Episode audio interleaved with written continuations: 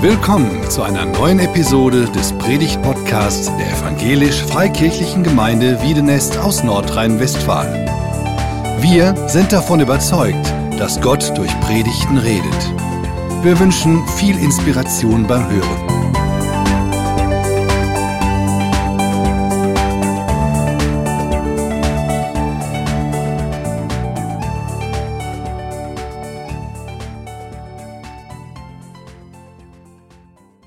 Guten Morgen zusammen.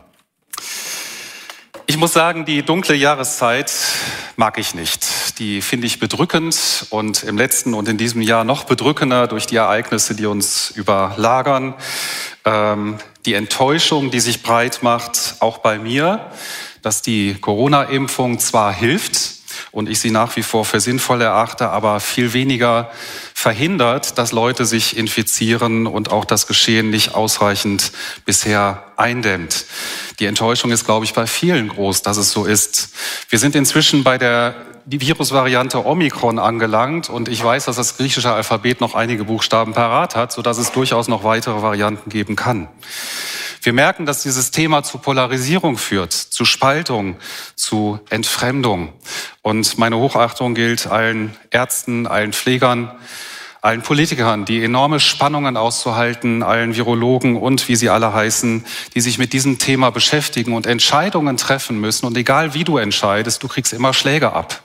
Alle Menschen, die in Leitungspositionen sind, haben es momentan enorm schwer. Von daher brauchen sie und brauchen auch wir als Gemeindeleitung Gebet.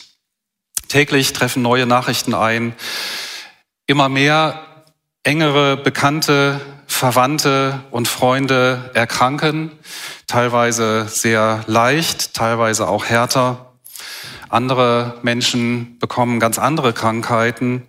Wir hören davon, dass Menschen einen Platz im Krankenhaus nicht bekommen, eine wichtige Operation nicht bekommen können, weil Krankenhäuser überfüllt sind. Ich finde, dass diese Zeit durch Dunkelheit, Angst und Resignation geprägt ist. Und ich bin Teil davon. Ich mache mir auch viele Gedanken darüber.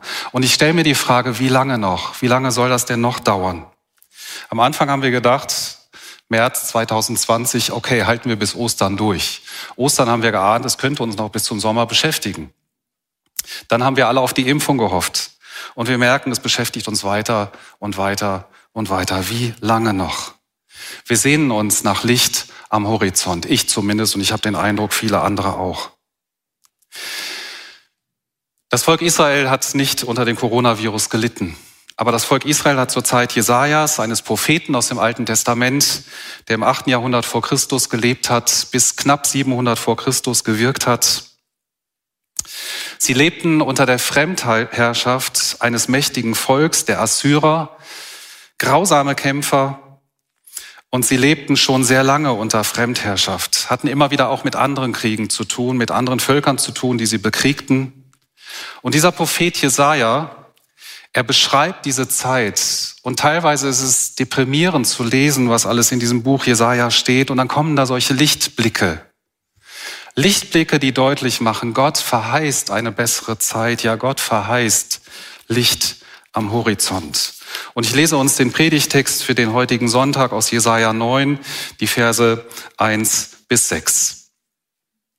Denn das Volk, das in der Dunkelheit lebt, sieht ein helles Licht und über den Menschen in einem vom Tod überschatteten Land strahlt ein heller Schein. Du vermehrst das Volk und schenkst ihm große Freude. Es freut sich über dich wie ein Volk zur Erntezeit, wie jubelnde Menschen, die Beute unter sich aufteilen. Denn wie am Tag Midians zerbrichst du Gott, zerbricht Gott das Joch, das sein Volk drückte, und den Stock auf seinem Nacken, die Peitsche seines Treibers. Alle dröhnend marschierenden Stiefel und blutgetränkten Mäntel werden verbrannt und werden den Flammen zum Opfer fallen. Denn uns wurde ein Kind geboren, uns wurde ein Sohn geschenkt, auf seinen Schultern ruht die Herrschaft. Er heißt wunderbarer Ratgeber, starker Gott, ewiger Vater, Friedensfürst. Seine Herrschaft ist groß und der Frieden auf dem Thron Davids und uns in seinem Reich wird endlos sein. Er festigt und stützt es für alle Zeiten durch Recht und Gerechtigkeit. Dafür wird sich der Herr, der Allmächtige, nachhaltig einsetzen. Diese Verheißung sollte dem Volk Israel Hoffnung geben. Hoffnung geben, durchzuhalten. Und Hoffnung geben im Blick auf die Zukunft, Hoffnung geben im Blick auf den Retter, der verheißen würde.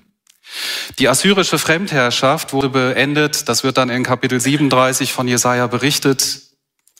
Viele Jahre später aber diese Prophetie, die in Jesaja 9 steht, die wir gerade gelesen haben, die weist auf viel mehr hin als das, was in Jesaja 37 dann berichtet wird, dass die Assyrer geschlagen werden und dass dieses Joch der Fremdherrschaft von den Israeliten runtergenommen wird. Die Prophetie weist auf mehr hin. Sie weist auf ewigen Frieden hin, auf ein ewiges Königtum. Und deshalb wird im Neuen Testament diese Prophetie auf Jesus bezogen.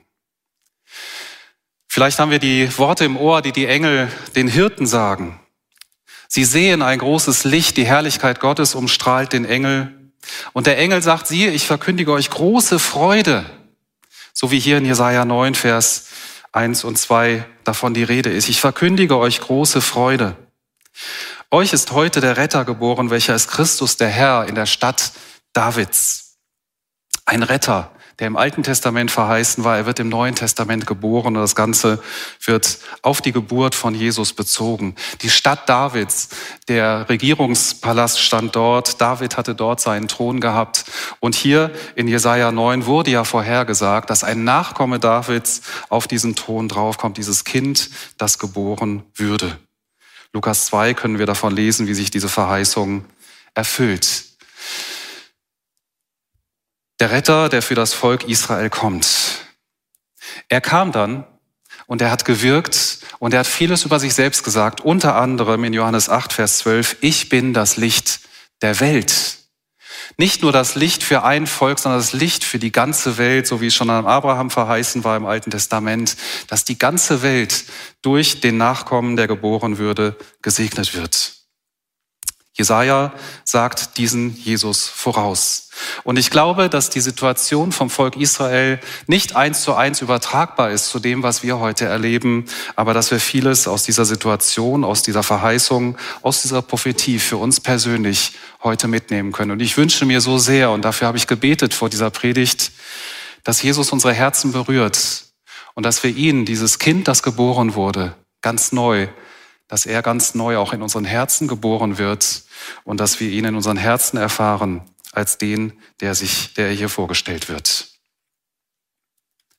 Ich möchte als erstes auf den ersten Teil dieses Abschnitts eingehen unter der Überschrift Halte durch, es lohnt sich. Halte durch, es lohnt sich. Und wenn du dabei bist zu resignieren, wenn es dir auch so geht, dass du diese Jahreszeit besonders dunkel findest, nicht nur weil die Nächte länger sind, sondern weil dich das alles bedrückt, dann möchte ich dir im Namen Jesu zusprechen, halte durch, es lohnt sich. Das Volk Israel musste lange, lange, lange Zeit durchhalten, ja muss bis heute durchhalten, weil letztendlich die Verheißung, die hier gegeben wird, sich noch nicht fertig erfüllt hat. Aber Gott gibt fünf Bilder dafür, dass das Durchhalten sich lohnt. Es wird Licht verheißen nach einer Zeit, wahrscheinlich einer Zeit der Gefangenschaft. Du bist in diesem Gefängnis drin, in diesem dunklen Raum, du hast kein Licht und dann wirst du entlassen und du kommst ans Tageslicht, du wirst geblendet, aber es ist wieder hell. Das ist das Bild, was hier gebraucht wird. Und Gott sagt, dieses Volk Israel wird es so erleben. Licht in der Finsternis. Ernte nach einer langen Zeit des Pflanzens und Pflegens. Ich bin, habe nicht so einen grünen Daumen, ist eher Sache meiner Frau. Ähm, und ich weiß aber, dass Pflanzen nicht einfach so schön sind. Man muss da viel für tun. Man muss Pflanzen in die Erde setzen, man muss sie pflegen, man muss Unkraut jäten, man muss sie begießen. Gerade in Israel war das wichtig, wo es viel trockener ist als bei uns. Und wenn man Pflanzen hat, die Früchte tragen sollen, dann muss man sich ganz besonders darum kümmern. Zum Beispiel bei Tomaten oder Weintrauben muss man diese falschen Triebe, die einfach nur Wasser saugen und Nährstoffe saugen, rausholen. Man muss sich viel drum kümmern. Es ist viel, viel Arbeit. Und wie groß ist dann die Freude, wenn die Früchte da sind, die einen für, den, für das ganze Jahr dann Nahrung geben. Dieses Bild wird hier gebraucht.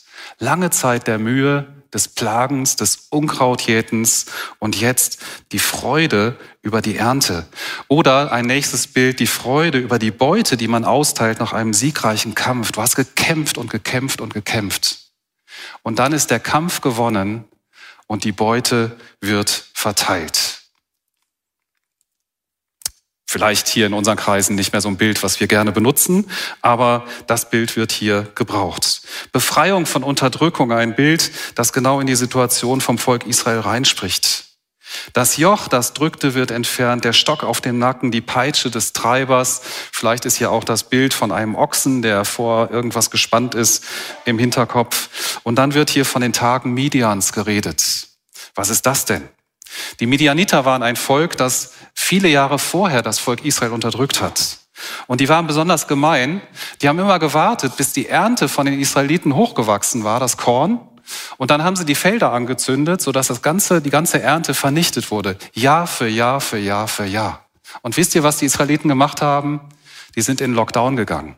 Die haben sich in Höhlen verkrochen, freiwillige Selbstisolation, damit sie nicht von diesen Feinden gefunden worden sind eine niederdrückende, eine nieder, eine, eine resignierend machende Situation. Sie hatten Angst, pure Angst.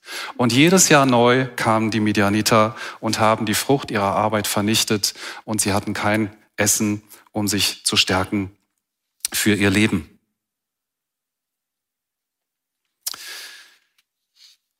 Das ist die Geschichte, wo Gideon berufen wird und mit 300 Leuten gegen die Medianiter in den Kampf ziehen soll. Und was sie tun ist, dass sie Tonkrüge zerschmettern und Fackeln anbrennen in der Nacht. Und die Medianiter werden durch Gottes Wirken so in Schrecken versetzt, dass sie fast von selbst das Feld verlassen und die Israeliten befreit sind von ihnen. Gott greift ein. Und er verheißt hier ein Eingreifen in ähnlicher Weise für die Zukunft.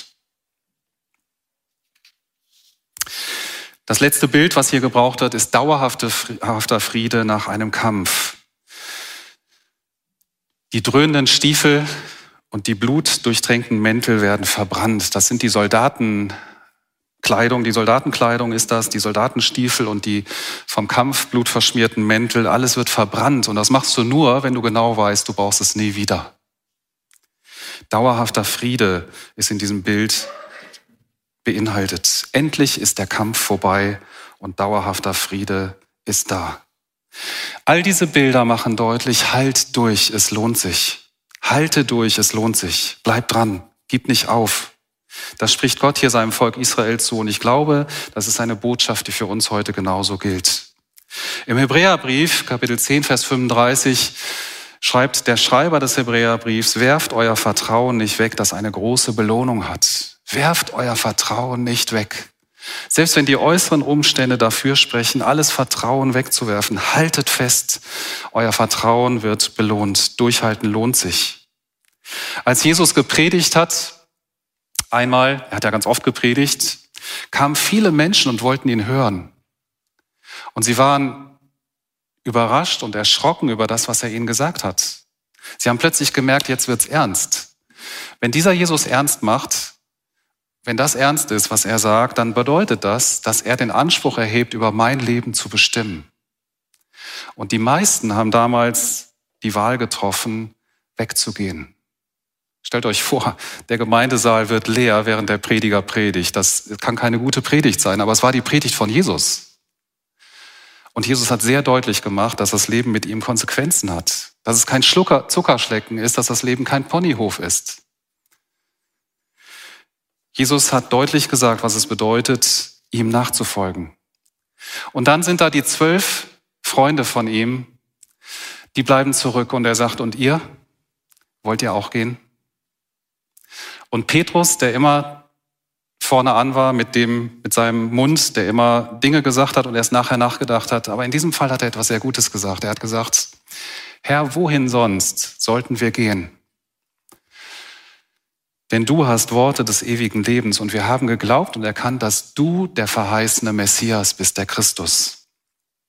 Mit anderen Worten, wenn wir von dir weggehen, dann verlassen wir alles, was uns jetzt noch bleibt. Ich dachte an unsere heutige Zeit. Was ist alles kaputt gegangen durch Corona? Was haben wir alles verloren? Welche Illusionen sind uns genommen worden? Welche Selbstverständlichkeiten sind uns genommen worden? Welche Sicherheiten, vermeintlichen Sicherheiten haben sich als völlig unsicher entpuppt? Wohin sonst sollten wir gehen? Denn du hast Worte des ewigen Lebens und wir haben geglaubt und erkannt, dass du der Christus bist. Jesus bietet uns Sicherheit. Sicherheit, die über dieses Leben hinaus da ist. Sicherheit, die auch dann noch da ist, wenn alle Dinge um uns herum niederfallen. Sicherheit, die über den Tod hinausreicht. Im zweiten Absatz dieses, dieser Prophetie von Jesaja geht es um den Retter. Und ich möchte gerne dazu kommen, ähm, dass wir uns einige Gedanken machen über das, was hier gesagt wird. Jesus ist dein Retter. Vier Namen werden hier genannt, die dieser Retter, dieses Kind, das geboren würde, haben wird.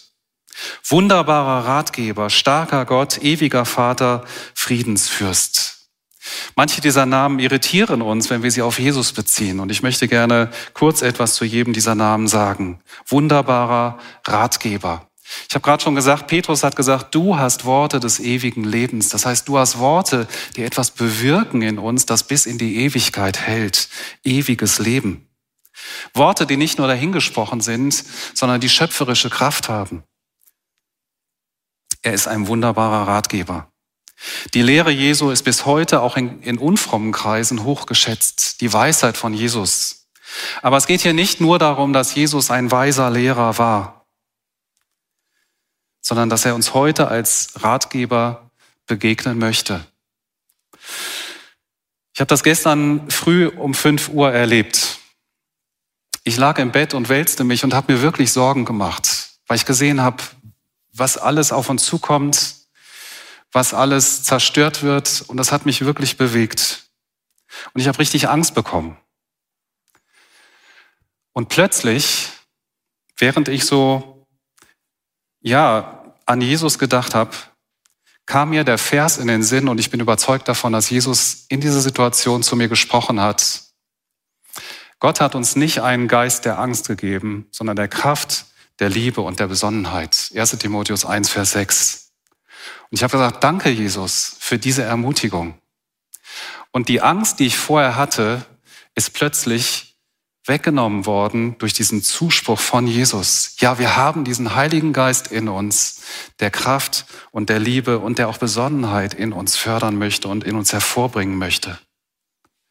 Ich habe mich dann die verbleibende Zeit, bis ich aufgestanden bin, und das hat noch etwa zwei Stunden gedauert, im Bett gewälzt, konnte nicht mehr so richtig schlafen, aber es war nicht mehr die Angst, die mich umgetrieben hat. Ich bin dann aufgestanden und Viele von uns machen es wahrscheinlich ähnlich. Man geht erstmal ans Handy, guckt, was auf dem Handy Neues gibt.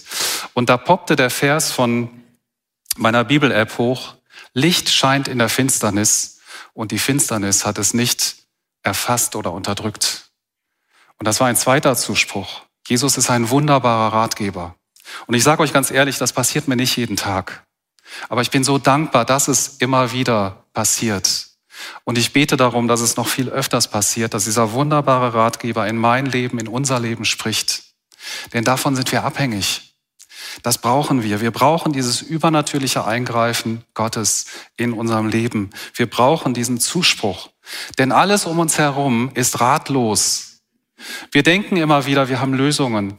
Und dann werden diese Lösungen eingeleitet und die nächste Überraschung kommt, die nächste negative Überraschung, die schon wieder alles zunichte macht. Wir brauchen jemand, der uns Rat gibt. Wir brauchen diesen wunderbaren Ratgeber Jesus Christus und er bietet sich uns als Ratgeber an. Er wird auch bezeichnet als starker Gott. Ich habe gerade schon gesagt, Jesus war nicht nur ein menschlicher, weiser Lehrer, sondern er wird hier vorgestellt als starker Gott. Und das irritiert uns. Warum wird Jesus hier als Gott ähm, vorgestellt? Jesus hat im Neuen Testament nie behauptet, dass er Gott ist. Aber es gibt Hinweise darauf, dass er sich so verstanden hat. Und er hat dem Thomas auch nicht heftig widersprochen, als er vor ihm niederkniete und sagte, mein Herr und mein Gott. Er hat letztlich bestätigt, dass er Gott ist.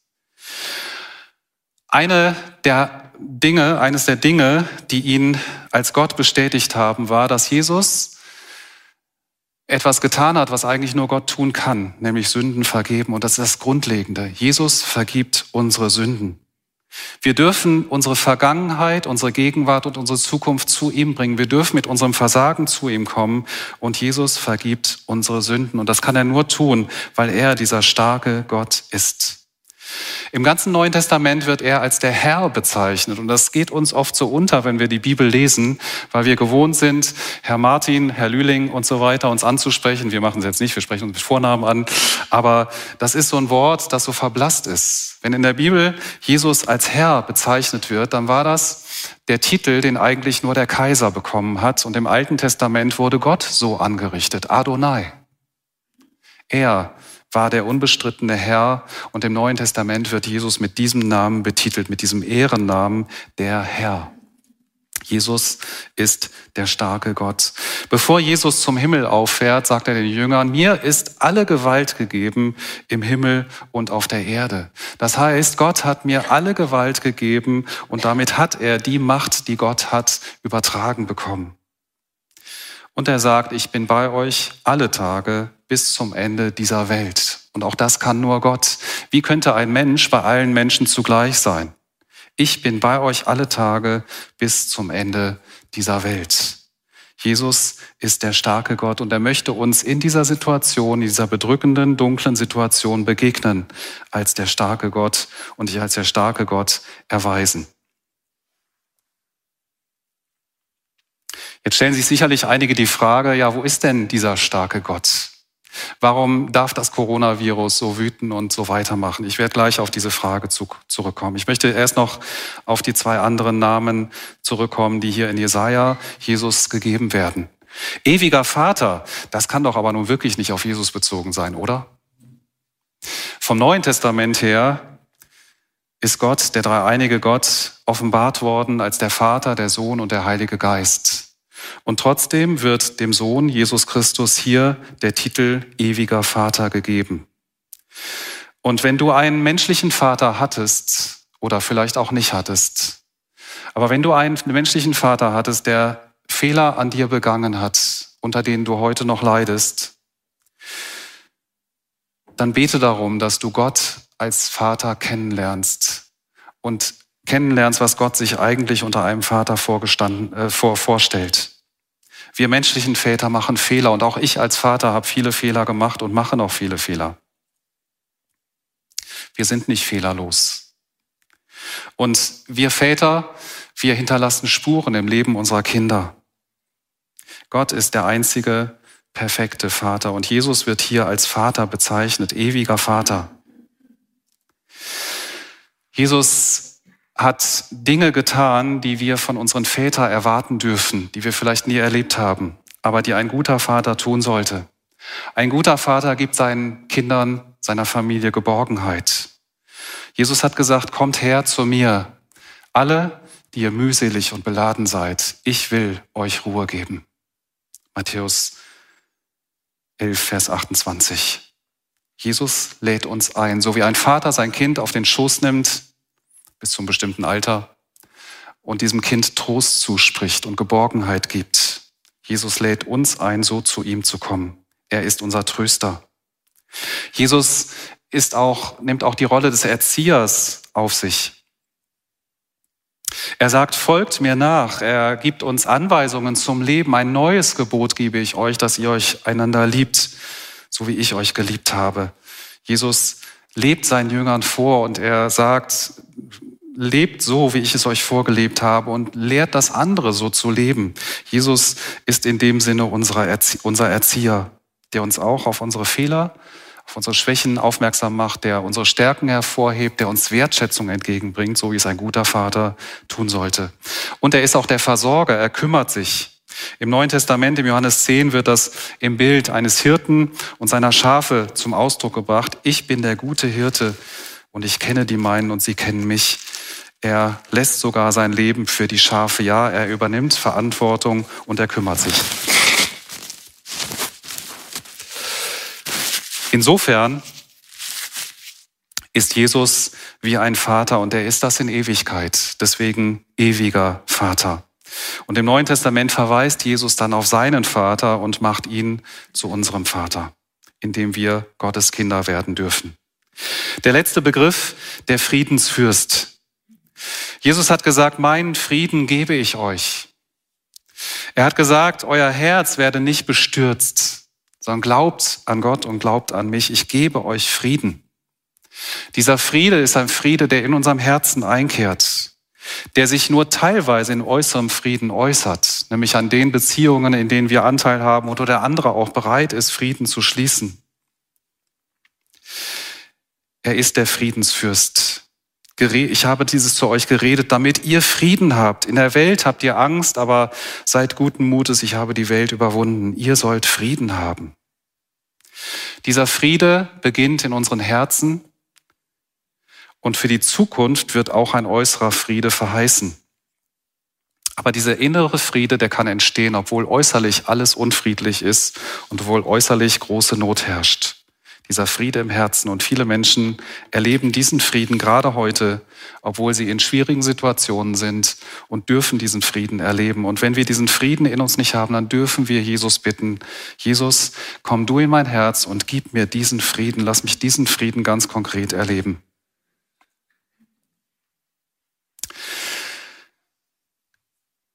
Das Letzte, worauf ich gerne eingehen möchte in dieser Prophetie, ist, Gott erreicht sein Ziel. Halte durch. Es lohnt sich. Jesus ist dein Retter. Gott erreicht sein Ziel. Wir lesen im Vers 6 dieses Abschnitts, dafür wird sich der Herr, der Allmächtige, nachhaltig einsetzen. Der Herr wird sich einsetzen. Er wird es tun. Hör auf zu kämpfen. Vertrau, dass Gott dich nicht vergessen hat. Es lohnt sich, auf ihn zu warten. Und wir stellen uns natürlich die Frage, warum dauert es so lange? Selbst das Volk Israel musste einige Jahre warten, bis die Herrschaft der Assyrer gebrochen wurde. Es hat über 700 Jahre gedauert, nachdem diese Prophetie gegeben wurde, bis dann dieses Kind tatsächlich geboren wurde. Und wenn ein Kind geboren wird, dann wird es ja auch nicht direkt König. Von daher ist schon in dieser Prophetie angelegt, dass es nochmal eine Zeit lang zu warten ist, bis dieses Kind tätig wird. Viele Römer, äh, viele Juden waren enttäuscht, auch die Jünger waren enttäuscht, als sie endlich begriffen haben, dass Jesus nicht als politischer Herrscher auftreten wird und sie von der Herrschaft, von der Fremdherrschaft der Römer befreien wird. Warum haben die Engel angekündigt, dass Frieden auf Erden sein wird und bis heute ist kein Friede auf Erden? Bis heute ist kein ewiges Königtum von Jesus sichtbar geworden. Innerlich, verborgen ist es da. Es beginnt klein. Und Jesus nimmt auch kein Blatt vor den Mund, indem er schwierige Zeiten ankündigt. Er sagt nicht, es wird alles gut in diesem Leben hier, sondern ihr werdet Schweres durchmachen müssen. Manche werden um ihres Glaubens willen, um ihres Bekenntnisses willen zu Jesus verfolgt werden. Das sagt er ganz offen. Es werden schwierige Dinge kommen, aber er sagt zu, und daran ist nicht zu rütteln, ich bin bei euch. Jesus hat selbst Leiden auf sich genommen und er sagt uns zu, ich bin bei euch. 2700 Jahre nachdem diese Verheißung gegeben wurde, gibt es diesen Frieden immer noch nicht. Und wir sehnen uns weiter danach, dass Friede kommt, dass das Ganze, was uns kaputt macht, weggenommen wird. Und ich möchte zwei Erklärungen nehmen, warum das so ist. Warum dauert es so lange? Die erste Erklärung ist, wir werden verändert und Menschen, die schwere Zeiten durchgemacht haben, wissen zu berichten, dass ihre Beziehung in dieser schweren Zeit die tiefste Beziehung oder die tiefste Tiefe erlebt hat, die tiefste Intimität mit Jesus, viel tiefer, als wenn alles gut war. Und es scheint ein Grund zu sein, warum Jesus noch immer wartet, dass er dich und mich verändern möchte. Er verändert vielleicht gar nicht die Situation um uns herum, aber er verändert uns, damit wir ihm ähnlicher werden. Bleib dran, Gott hat dich nicht vergessen. Er möchte, dass du ihn heute erlebst als den wunderbaren Ratgeber, als den starken Gott, als den ewigen Vater und als den Friedensfürst. Er möchte, dass du Frieden in deinem Herzen erlebst, obwohl außen herum alles unfriedlich ist. Wodurch auch immer. Der erste Grund ist, dass Jesus uns verändern möchte, dass er die Beziehung zu ihm vertiefen möchte und das geschieht oft durch schwierige Situationen, durch die wir durch müssen. Der zweite Grund, warum Jesus immer noch wartet, wird uns im zweiten Petrus, also das erste ist übrigens im Jakobusbrief, Kapitel 1, wer es nachlesen möchte, da wird das gesagt, dass wir uns freuen sollen, wenn wir schwierige Zeiten durchmachen, weil schwierige Zeiten dazu führen, dass unsere Geduld und unser Glaube und unsere Bewährung vertieft werden. Das zweite ist, und darauf geht Petrus im zweiten Petrusbrief, Kapitel 3 ein, wo die Frage gestellt wird, warum ist Jesus immer noch nicht zurückgekommen und hat dieses sichtbare Reich hergestellt, das auch verheißen wurde. Es hängt damit zusammen, so sagt Petrus schon vor 2000 Jahren, dass noch mehr Menschen die Möglichkeit haben sollen, Jesus als ihren Retter und ihren König im Herzen zu erkennen und anzunehmen. Und wenn du das noch nicht getan hast, dann möchte ich dich heute einladen im Namen Gottes. Vertrau dein Leben Jesus Christus an. Bei allen Ratschlägen, die uns gegeben werden, die heute gegeben werden und morgen schon hinfällig sind, möchte er dein wunderbarer Ratgeber sein. Er möchte die Herrschaft über dein Leben übernehmen.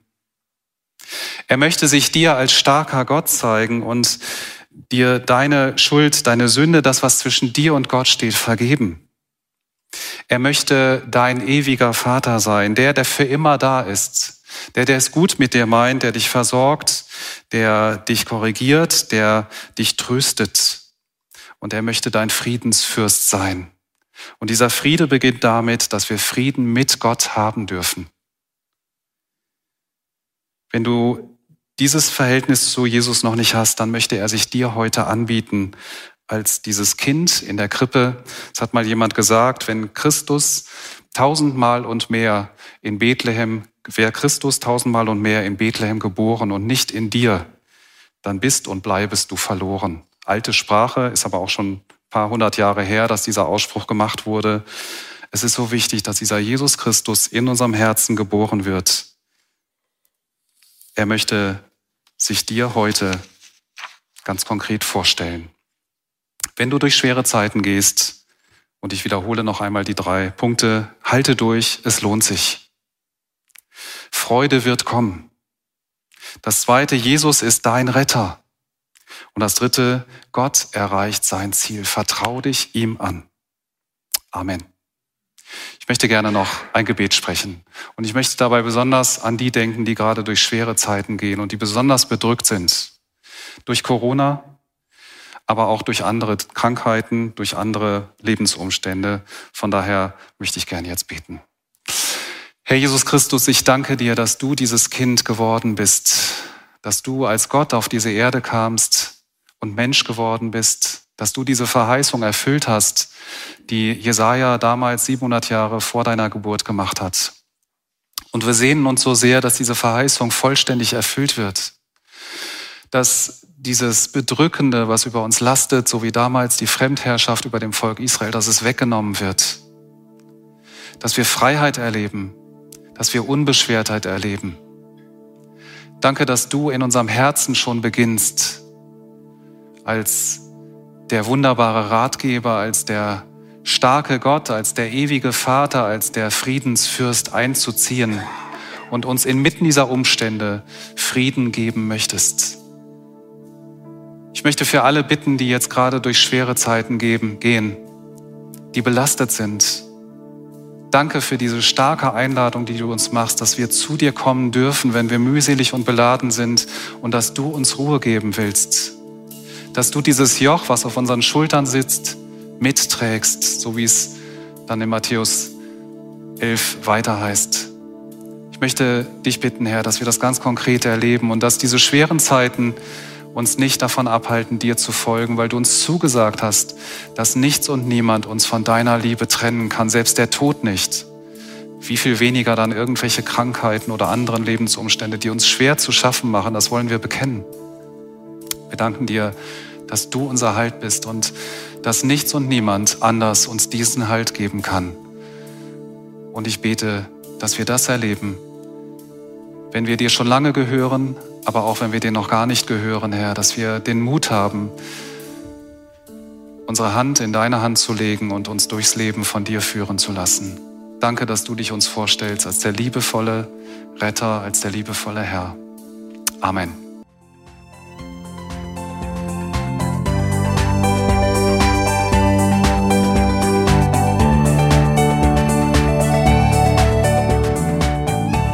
Sie hörten einen Predigt-Podcast der EFG Wiedenest. Weitere Predigten, Informationen zu Jesus Christus und zu unserer Gemeinde gibt es unter www.efg-wiedenest.de.